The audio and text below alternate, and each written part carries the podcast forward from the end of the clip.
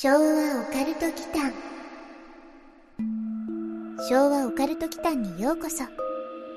ここは昭和世代のおっさん二人が令和の今実話怪談や都市伝説オカルトスポットについて異なる立場に分かれてゆるーくディベートするチャンネルです。どうぞごゆっくり。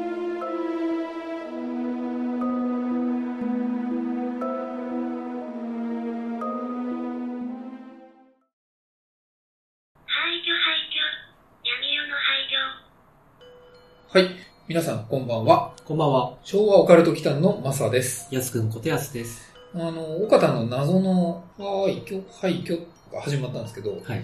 懐かしの選挙ソングだね。それを廃墟に変えたと。うん。音程難しいね。難しいね。うん まあ、メタ発言はやめとこうか。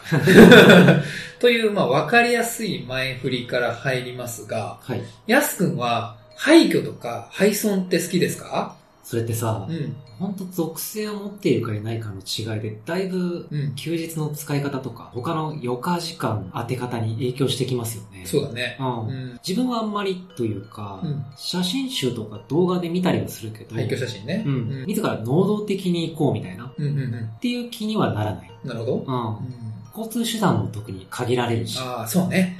い。うん。交通手段は確かにね、うん。秘境駅とかがさ、好きな人とかにも通じる部分はあるんですけど、はい。まあ、車かバイクを所有していて、うんかつ運転好きならね、おすすめしたい趣味ですね。う。うんん。マサはぶっちゃけ、昭和オカルト期間始めるまでは、そういう趣味なかったですよね。っていうのも、なんか、ポッドキャスト始める前まで。年1ペースぐらいでお互いに時間作って、男旅に出ていたじゃないですか。そうだね。やすくんとはね、年一ぐらいで、お互いの状況に関わらず、どっか行こうって言ってたんだよね。うん。うん。東うん北陸行ったね。北うん、九州行ったね。などなどですね。その時、そういうスポット行かなかったな、一緒に、と思って。廃墟巡りってこと、うん。ああ、実はね、そうでもないんですよ、これが。うん。うん。僕の場合は、廃墟というよりは、廃村ね。うんあ。とはね、錆びれたとか、ひなびた場所が好きで、うん。バイクとかではよくソロツーリングに行ってたんですよ。ううん。ん。なので、やすくんとの旅行とかね、うん。旅では、やすくんに合わせただけです。あうん。まあ、あとはさ、交通手段がね、その時飛行機とかで行ったじゃない。で、そうだね現地でレンタカーとかも借りようって話はあったけど、あ。うん。結局普通のさ、交通機関で行ったじゃん。電車とかで。そうですね。そうそうそうんんんだから行ってないのよ。なるほどね。うん。うん。マサの場合は廃墟はあんまりで、うん廃村が好きってどういう心情だろうーん、廃墟マニアになってしまうとう、うん。どうしてもね、これなんていうか、あの、合法と非合法の壁がね、うん。曖昧になるなっていうふうにリスクを感じてるんですよ。はい。要はさ、廃墟の中に入りたくてたまらんってなると、あそもそも許可取れる相手がいる廃墟ならいいですよ。あ。はい。大半はわからないうし、ん。不法侵入することになると、うん。それはそれでさ、そもそも違法じゃないですか。うん。で、朽ちてるわけで、危険な目にあったりもするじゃないですか。うん。倒壊のね、う危険もあるし。まあそっか。うん。廃墟好きだけど、貧困法制に？貧困法制かどうかはわかんないけどね。しかも、配信者としてやるならどうしても越えられない壁とかありますよね。そうだね。うん。そうなると、本人は侵入したくてたまらんけどできない。うんけど、非合法に侵入する人は存在するわけで。まあ、してる人はしてるよね。うーんと、なるとやきもきしそうだね。そうそうそうそう。そういうことです。はいなので、外側うんと。いうか集落とか村とか、そのレイヤーを一つ開けてね、はい一つのまとまりを単位として、その風景と一緒に俯瞰してみてね、うん。寂しさとかわびしさを感じるのが好きなんですよ。なるほどって、野暮なこと聞くけど、はい。そこに行って何するんですお？ほら、あの、以前昭和オカルト来たのスペシャル回でも、うん。埼玉県の廃村に行きましたけど、ね。う。うんん。ネットが繋がらなくなったりとか、うん。いろいろと詰む状況じゃない。うん。まさか30秒ネット接続しないと発狂するタイプだと思ってるんですけど。人をネットジャンキーみたいに扱うなあの時でも余裕で2、3時間は繋がってなかったと思うんですけどね。うんうんで、なんならその、挙動ってるのはヤスくんの方だった気がするんですけどね。うん今が令和何年かは分からなかったはずなんですけど、うんうんあの時ね、まあ置いといて、うんそうだね。まあバイクの時は、バーナーとね、うん。コップを積んでいってね、うん。コーヒーを飲んだりしてましたね。うん。あと、ラーツーって言って、カップ麺持っていくパターンもあるんですよ。ほうほう。うん。で、車の時は、そうだね、チェアリングかなうん。いわゆる折りたたみの椅子を持って行って、そう、アウトドアでね、うんその椅子を引っ張り出して、のんびり座るっていうね。それチェアリングって言うんですけどね。孤独すぎるでしょう。うん。人々も言ってないけどな。配送の何に惹かれるんです？うーん、前に番組でも言ったと思うんですけど、ん。鼻から人がいない場所は論外で、うん。昔活気があって賑わっていたりとか、うん。人がちゃんと暮らしていたのに、今は無人となって朽ち果てたような場所うん。そういう場所ってさ、そのありし日の場所の記憶みたいなのがね、はい。残ってる気がするんですよ。うん。うん。だから、その来たことがないのにノスタルジーに浸れたりとかね、うん。この世の終わり感があって、はいまあなんとも言えず、そこね、説明難しいんですけど、うんうんうんまあいいんですよね。はい。うん。まあ一定の数いますよね。まあいるよねう。ん。うん廃墟好きうん配送好きうんみたいな。乗り鉄と撮り鉄みたいな細かいジャンル分けとかありそうですけどね。うんそこ出る？そこ行く？う んで、昭和オカルト期間用のマサの配送現地リポートもはいはいはいはい。いくつかまだ公開してないのがあるんですよね。あるんですよ。うん。うん。えっとね、山梨県の北杜市はい。にある、バブル時代にね、芸能人グッズなんかがこう、売るお店があってね、うんうんタレントショップっていうの、はいそういうのがたくさんあって、若者がこぞってなぜか観光に来ていたっていう、うんまあ、僕は知らないんですけどね、高原の原宿って言われてたらしい清里。うんうん。うん。これね、なかなかのね、ゴーストタウンぶりでした。ほうほう。うん。そしてね、あとはね、ゴーストタウンというよりは、神奈川県の横須賀から行ける無人島、うん。猿島。おううん。はいまあ、ゴーストタウンではないけどね、無人島だね。はいはい。でね、そんな中から今回は、うん。8月にね、番組でも取り上げた、埼玉県秩父市にあるうん。竹集落うん。の現地リポートをちょっとお届けしたいかなというふうに思います。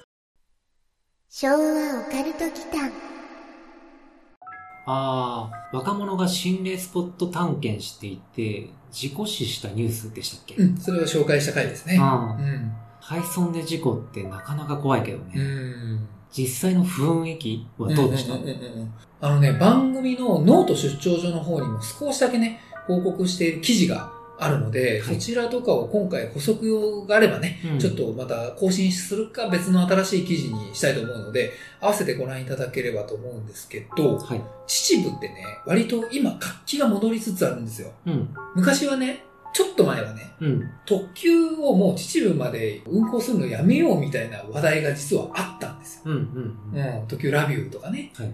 ちょっと前で言うと小江戸号とかかな。うん。ううんん。池袋とかから出てるんですけど、はい。昔はね、そんな話もあったんですけど、今はね、結構戻りつつあって、うん。ユニックス秩父だったかなあの、ユナイテッドシネマだよね、シネコンだよね。はい。でっかい映画館がオープンしたりとか、うんまあ、SL が走ってたりとかね。はまあアニメで言うと、あの花、い。う。うんあの日見た花の名前を僕たちはまだ知らないだったかな。うん。ううん。ん、そういうアニメのね、うん。聖地になったりとかね。はい。はい。うん。これからの時期は、足学門、うん。氷中ね、氷の柱。ううん、と、か、まあ意外にね、観光スポットが多いんですよ。う。。うんそんな賑やかなエリアがある一方でっていう感じなのかな。そうだね。うん。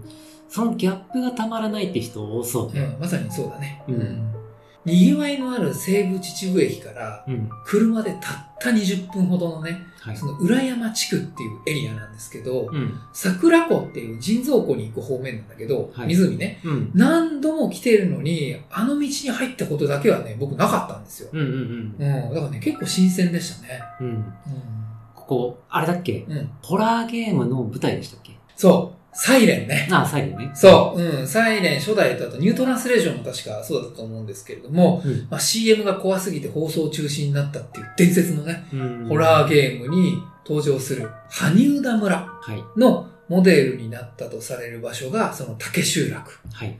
というふうに言われています。うんうん、で、さらにね、竹集落の奥地もあったんですけど、うん。まあ、日が落ちてきたんで、今回は竹集落だけうん、の現地リポートになります。う。うんん、あの辺そんな廃村だらけでしたか？らしいですよ。うん。うん竹集落は1972年に、うん。そのさっき言った秩父桜湖っていう湖ね、はい。と裏山ダムうん。の着工に伴って、周辺二つの集落がダムの底に沈んだんですって。はうん。で、そのため、その住居移転を余儀なくされた結果、あ。うん。村の人口が激減することになって、うん。ゴーストビレッジになってしまったという村らしいですね。なるほど。うん。ダムの底に沈んだ村とかね。うんうんうん。それだけで曰くあって、あんまり近づきたくないけど、まあね、自分の生まれ育ったとこが水の底になるって想像すると嫌なもんですね。嫌だね。うん。うん。所沢？まあね、埼玉県の秘境というかアマゾンみたいな土地だからね、あそこはね。そうでもないから。うん未だに部族とかいるし、いね。ないからね。まあ、いつかね、水の底になる可能性もあるね。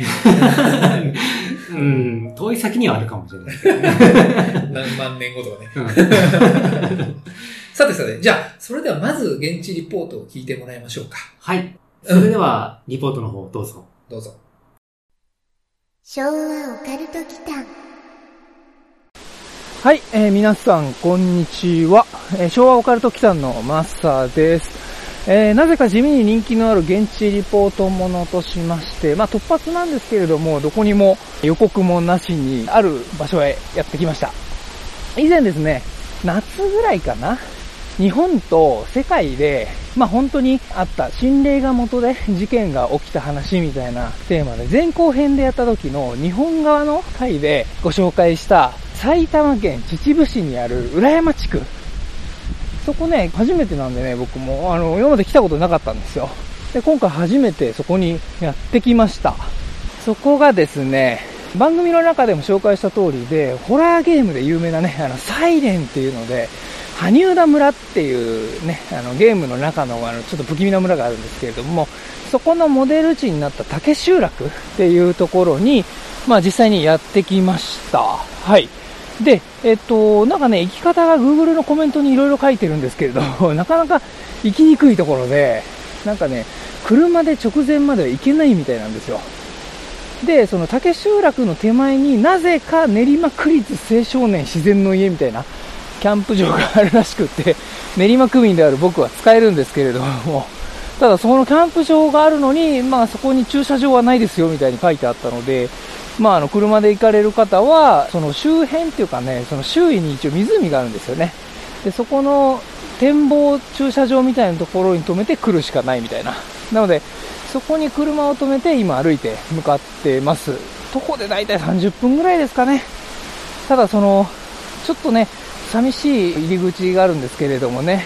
まあ車今んとこ通れそうな気がしますけど、全然人っ子一人いないんでね、なかなか寂しいかなと思って、今もう実はね、登り始めて10分ぐらいなんですけど、なんかね、山の杉林の中に、ちょっとした祠みたいなのがあったりですね。あとは、ここの道に入るところに看板があって、まあ、あの、ノートの方とかツイッターの方で出せればと思うんですけど、熊注意ってあるんですよね。まあ、この間、樹海まで行って遭遇しなかったから大丈夫だと思うんですけど、ただ今回僕一人なんで、まあ、もし熊が出ても犠牲にするヤス君がいないっていうのが、ちょっとあれなんですけどね。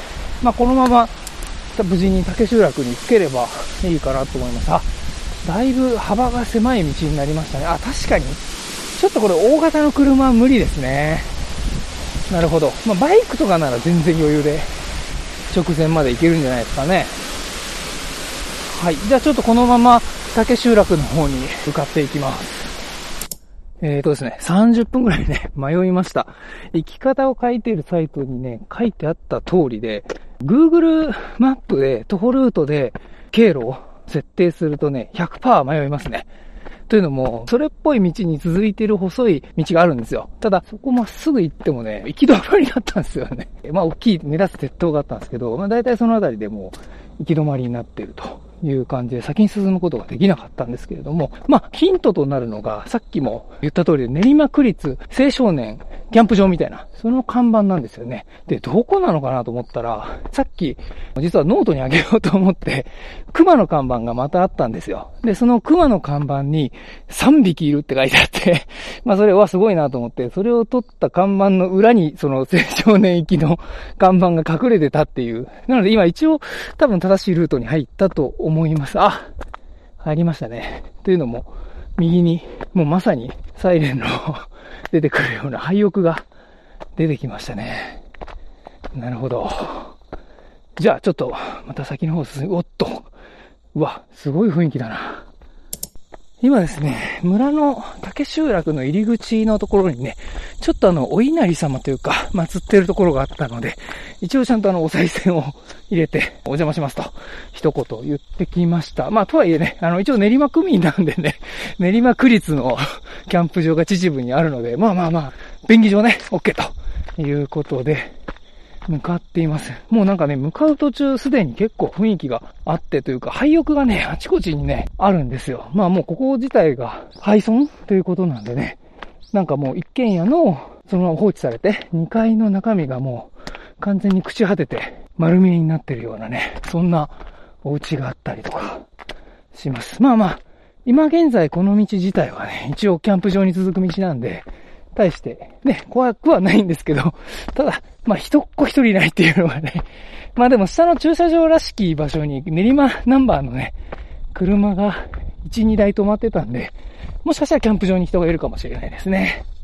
はい、えー、今向かってる途中です。ちょっとね、休憩してたんですけど、息を整えようと思いましてね。まあ、だいぶ山道登ってくるんでね、かなり疲れるんで、それなりの装備は、まあ、ハイヒールとか無理ですっていう感じです。サンダルもきついと思いますね。でですね、ちょっと今途中で、まあ、これも後でノートに出しますけどね、電柱がね、ポキッと折れ曲がってるところがあったんで、ちょっとこんな折れ方するんだ、電柱って、と思って。てっきりね、コンクリートだと思ってたんですが、違うんですね、電柱って。ベコって折れてるんですよ。都会に立ってるやつと同じかわかんないんですけどね、とりあえずノートに貼りますと。で、さっきね、ちょうど二人組のね、まあ、YouTuber ではないと思うんですけど、男性二人がすれ違っていきまして、まあ、こんにちは、竹集落ですか？竹集落ですみたいな感じですれ違いました。ちゃんと交流はしときました。はい。で、ちょうどね、今、分かれ道になっていて、まあ、あの、さっきの人たちは左側に進んでいったので、まあ、廃屋が見える方が多分正解だと思うんですけどね。僕も今、そっちの方に、まあ、後を追う形ですけれども、進みたいと思います。まあ、他に人がいてよかったですよ。若干ね、心強いというかね、完全に僕一人なんで。ね あらららら、これは、すごいな。かなり、年季の入った廃屋が、今、曲がり角をね、曲がったすぐのところにありますね。なるほどね。まあ、サイレンとかゲームで作るんだったら、もうちょっと家の手をなしてた方が、ね、シーンとしてはいいような気はするんですけどね。もうこれ完全に壊れてますね。はい。じゃあちょっと進みます。噂のお地蔵さんがありましたね。1、2、3、4、5、6体ね。そんなに大きくないんですよ。30センチぐらいですかね。の大きさのお地蔵さんが並んでいます。確かなんかニュースによると、これのね、うち1体が盗難にあったとか言ってましたね。ただね、こっからさっきの方々は、どっちにったのかなまたね、分かれ道が結構あるんですよ。まあ、とりあえずお地蔵さんがある方の道を奥に進んでみようかなというふうに思います。はい。まあ、廃墟自体はね、もうあちこちにあるんでね、もうどこを目指していくかとかいう、まあ、そのランドマーク的なものが一切ないんでね、わかんないですね。これなんだろう、あ風呂桶？ああ。多分ここにあった民家の離れのね、トイレとお風呂みたいなのが、アルミの、あれ丸出しで残ってますね。ということは、ここは間違ってるのかな今もう人が一人通れるかぐらいの狭い道に入ってきちゃって、あ、この先じゃなさそうだな。ちょっと戻ります。なるほど、なるほど。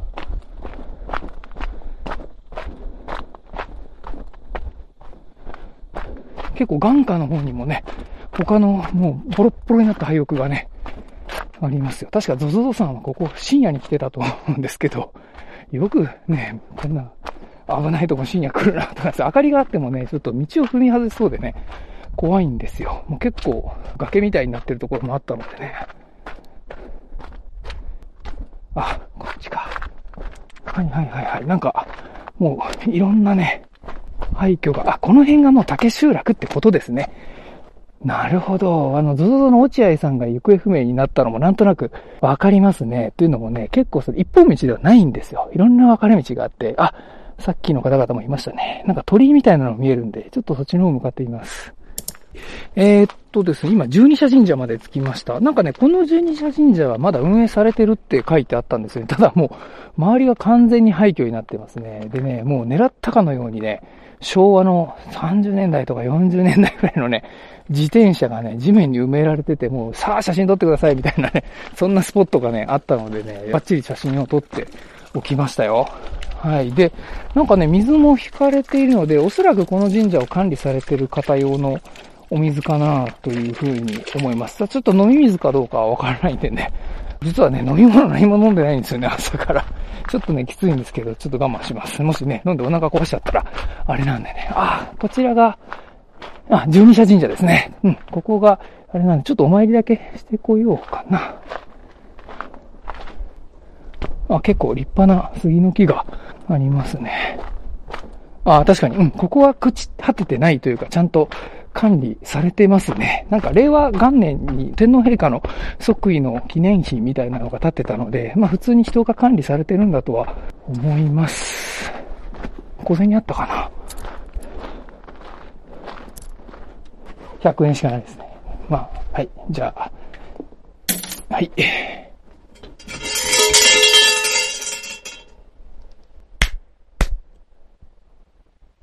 お邪魔します。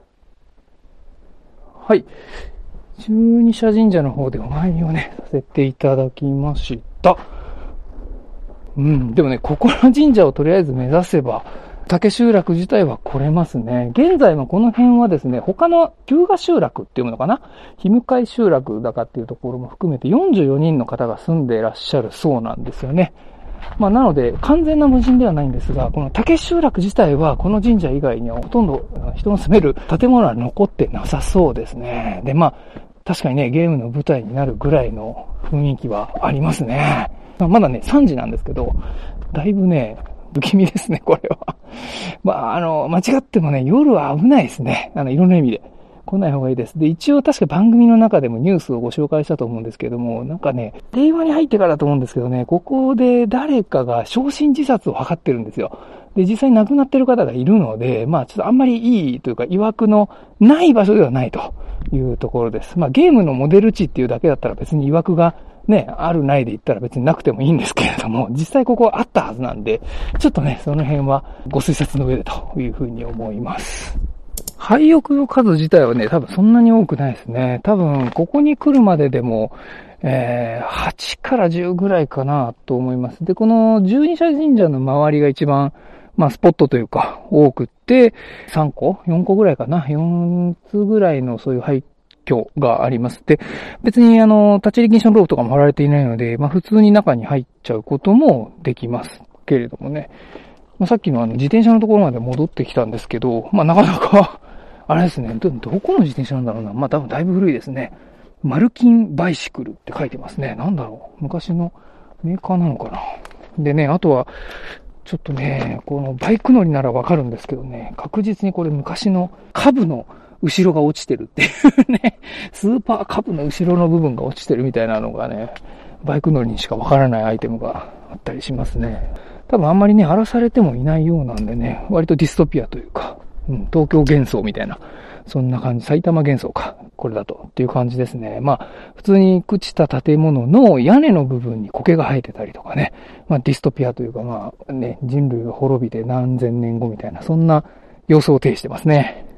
はい。というわけで、羽生田村のね、あ、竹集落のですね、ちょっと散策を今終えて、帰路に戻ろうとしています。さっきあの、すれ違った二人の若者に関しては、まだね、結構探索をしているようでした。で、なんかね、一つの朽ち果てたお家のね、前で盛り上がってたんで、どうしたんですか？って言ったら、なんかね、箱がね、普通に置かれてて、アルミの箱か何かかな？で、それを開けてみたら、まあすごい古い昔の大正時代のね、その家の主に宛てたお手紙みたいなのがいっぱい入ってるんで、全部読んでますって。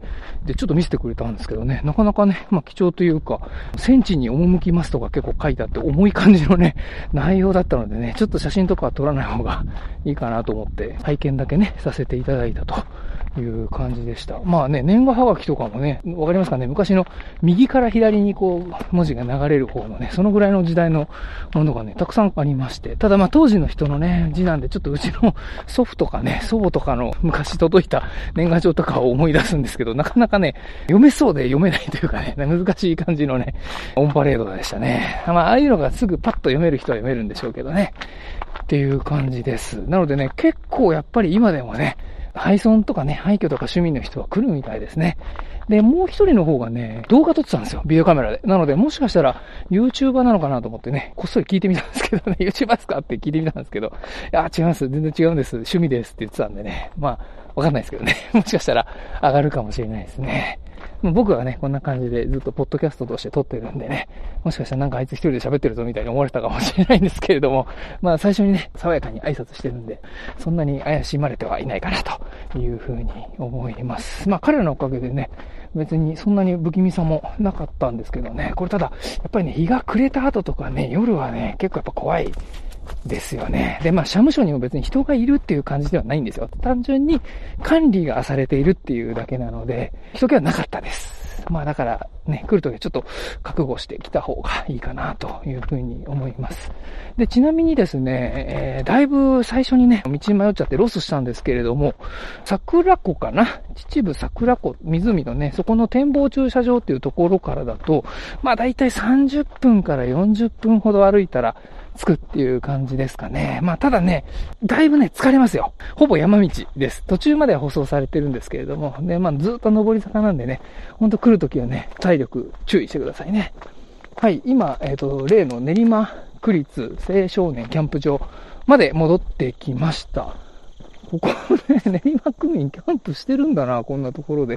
まあ、下に車があったんで多分してるんでしょうけどね。さっきなんか声も聞こえたんでね。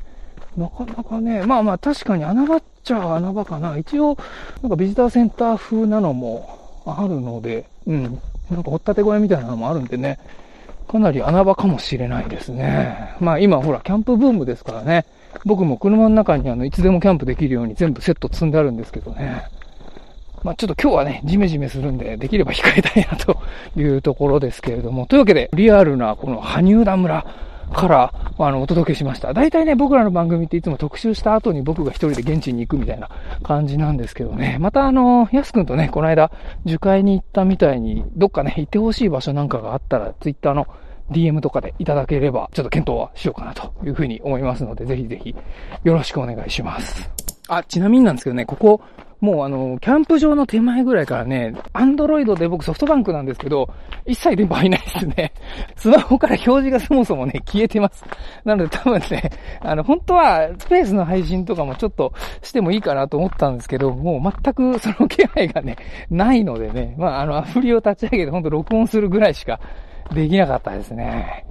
なので、うん、あの、このキャンプ場もおそらくそういう電波系のものは期待しない方がいいかなというふうに思いますね。今ね、困るんですよね、たまに。僕もあの、車とかで完全にスマホと連動している車なんで、例えばその、この間、うん、2021年かなもう1年以上前ですけれども、最初のロケ会で、同じくこれ秩父なんですけど、小倉沢集落だったかなっていう配送に、やすくんとゴールデンウィークに行ったんですよ。結構最初の方に遡ればその回聞けるんですけれども、その時ももう村の村っていうかもう途中の道から一切そういう電波入んなくって、要は YouTube ミュージックとかでね、車の中で音かけたりとかっていうのをしてたんですけれども、もう一切それも入んなくなって無音になっちゃったんでね、まあだいぶ寂しい感じでした。なのでまあちょっとね、そういうとこ来るときは何らかのね、賑やかしがあった方がいいかもしれないですね。まあそれが人でもいいんですけどね。昭和オカルト期間。はい。現地リポートお疲れ様でした。はい、どうも。うん。湿度の高い森の中にいる感じあったわ。あったでしょ？あなんか湿度感じるレポートだったでしょ、うん、で、なぜかね、番組に感想をくれる方はい。とかもね、現地リポート好きですっていう方多いんですよ。ラジオなのに。っていう。まあ今回ノートがあるからね、雰囲気も一緒に味わえはするんですけどね。はい。ちょっとね、ごめんなさい。あの、いくつか訂正をさせてください。はい。あの、僕、レポートの中で、一本道じゃないって言ってるんですけど、はい。数字のね、6みたいに、うん、大江戸線の路線図みたいにね、うんうん、近い範囲で結構繋がってたりはしました。だからほぼ一本道。うん、結果ね、うん。で、折れ曲がった電柱の先に Y 字路があるんですよ。うん、で、そこを左に行くと、その入り口である六地蔵がね、うん、迎えてくれるんですけれども、基本的には一本道でした。はい、うん。で、もう一つ訂正があるのは、はい、焼身自殺をね、試みた方の話をしてるんですけれども、この方ね、うん、一命をね、取り留めたみたいでしたね。亡くなってはいない。うんうんそういえば、まさこのリポート撮ってて、はいはいはい帰り道にネットが繋がったタイミングで、うん、ツイッタースペースを配信してたじゃないですか。うん、配信しましたね。はいはいはい。駐車場までね、寂しいなと思ってね。うん、ちょっとね、予告なし配信をしてたんですよ。はい。そこでフォロワーさんがリプくれたんだけど、うんうんうんうんうん。なんか後半にね、うん、不気味な音が聞こえるとか。うん。うん。言ってましたね。現地で聞こえた？その声。はいはいはいはい。あの、リスナーさんがね、はい、ご指摘をくれてたやつだよね。そうですね。それね、うん、現地ではね、聞こえなかったんですよ。うん。でね、ちょっとなんか不気味な、ブーみたいな音だって言ってたんだけど、これさ、羽生田村でしょ？うん。サイレンの音じゃない？イカ入りの音じゃないですか。まあ時期は違うんだよ。8月の3日から6日だったかな、うん、その間だったらもうイカ入り確実なんですけど、まあ安く多分プレイしてないよね。うん、うん、うん。そのサイレンの音？うんうんうん。それって聞こえていいもの？ゲーム的にはダメだね。意外にしちゃうね、うん。うん。ちなみに、現地でね、うん、撮影していたその YouTuber らしき二人のね、うん、視界ジャックを試みたんですよ。うんと、何の話してるかわかんないけど。サイレンをプレイした人ならわかるんだまあわかるでしょうね、うん、もしスペース配信のアーカイブがね、消えてなければ、うん、そっちの方もぜひお聞きください。ちょっとね、いつまで残ってるかはわかんないんですけどね、うん、その謎のちょっと不気味な音もね、うん、実際入ってるんで聞いていただければとは思いますね。そうですね。うん。ニュートランスレーションではね、サイレンあれ、最後すごいことになるからね。ハワード無双になるからね。まあ、いいや。はい。というわけで、はい、えっ、ー、とね、今日はね、朗読はないんですけど、はい、実際にあった事件をね、ちょっとその朗読テイストに安くに読み上げてもらおうかなと思ってます。はいうん、廃墟探検に行った女性が、亡くなった2020年にね、発覚したんですけどね、うん、富山県魚津市で実際にあった事件です。遊び半分で行っちゃダメってことかな。まあそういうね、廃墟とか、そういうところはね。はい。マサは？あ僕、うん僕だったら昭和オカルト奇譚のために行ってるんですから。うん、遊びじゃないですよ。ガチです。ガチ。そこで。そうです。ちなみにね、羽生蛇村はね、うん、神隠しの伝説もあったらしいんですよ。だからあの、ゾゾゾさんっていう番組の中で、落合さんが本当に神隠しに遭うんだけど、うんうんまあ、どうかは置いといて。うん、一応ノートの方ではそこの考察も実はやってるんで、はいはい、ぜひご覧いただければと思うんですけどね。はい、そうですね。うん。まあもしかしたらそのサイレンの音が聞こえた後に神隠しになってしまったかもしれないと。うん、まあ僕はね、遊び半分では言ってませんよ。まあ、この女性たちもね、遊び半分かどうかはわからないんですけど、はい、まあちょっとね、実際にやったっていうところでお聞きいただければと思います。はい。はい。昭和オカルト期間。出展2021年の Yahoo ニュースより一部抜粋。壺の後世にたむろする暴走族に殺されたのではないか。北朝鮮の工作員に拉致されたのではないか。中には、女の子二人は五人の男にレイプされて回された挙句に車ごと捨てられた。そのうち二人の男は殺した女の子の霊に取り付いて気が狂って消息不明。残る三人の男は怯えて暮らしている。という妙に具体的な噂もネット掲示板で話題になり、書き込みは今も残っている。肝試しに行くと伝えたまま行方不明に。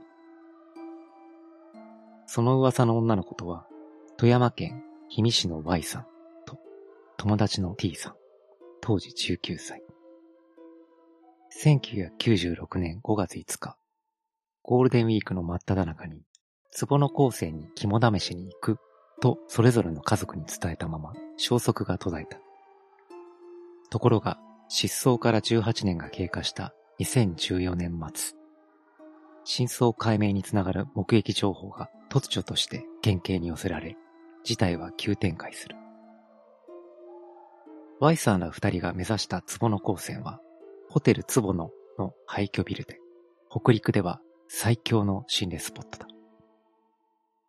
そこは、Y さんの自宅から東に約60キロ、車で1時間半の山間にある鉄骨6階建ての建物だ。1980年代初めに倒産し、経営者は行方不明になった。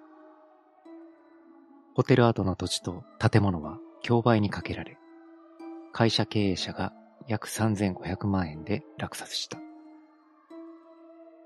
しかし、バブル崩壊によって近くのリゾート開発の話が立ち消えとなり、建物は野ざらしに。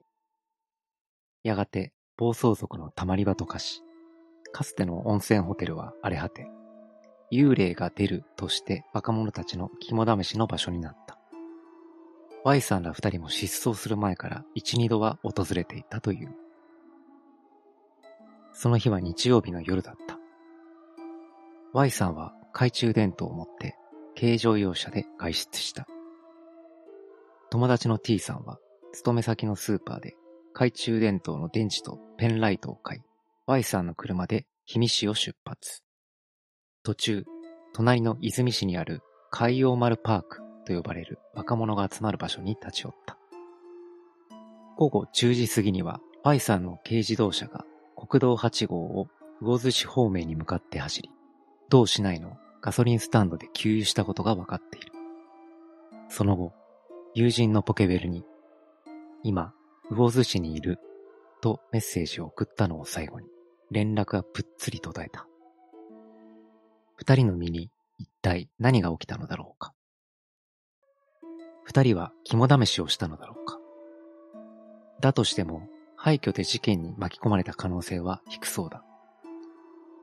実は失踪から四半世紀になろうという昨年、この二人は意外な場所で発見されていた。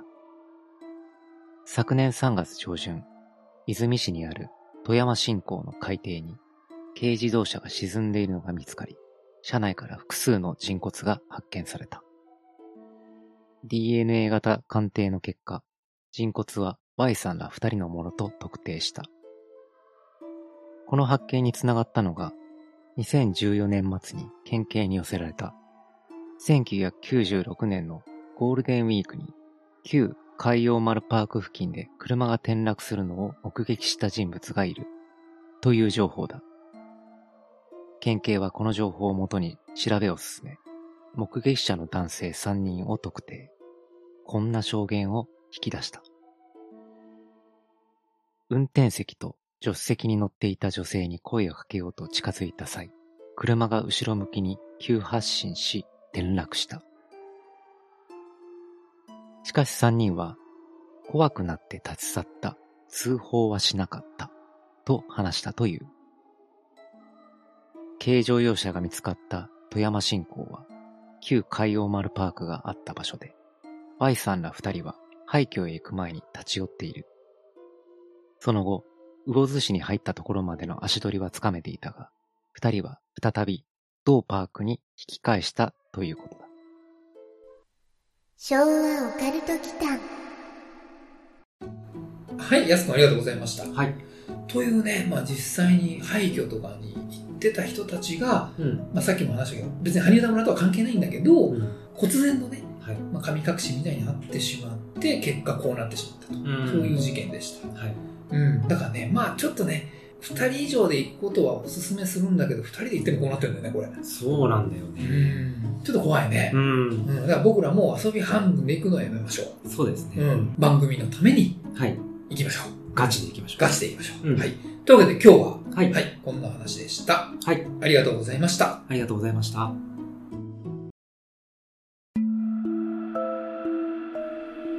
最後までお聞きくださり、ありがとうございました。チャンネル登録もよろしくお願いしますね。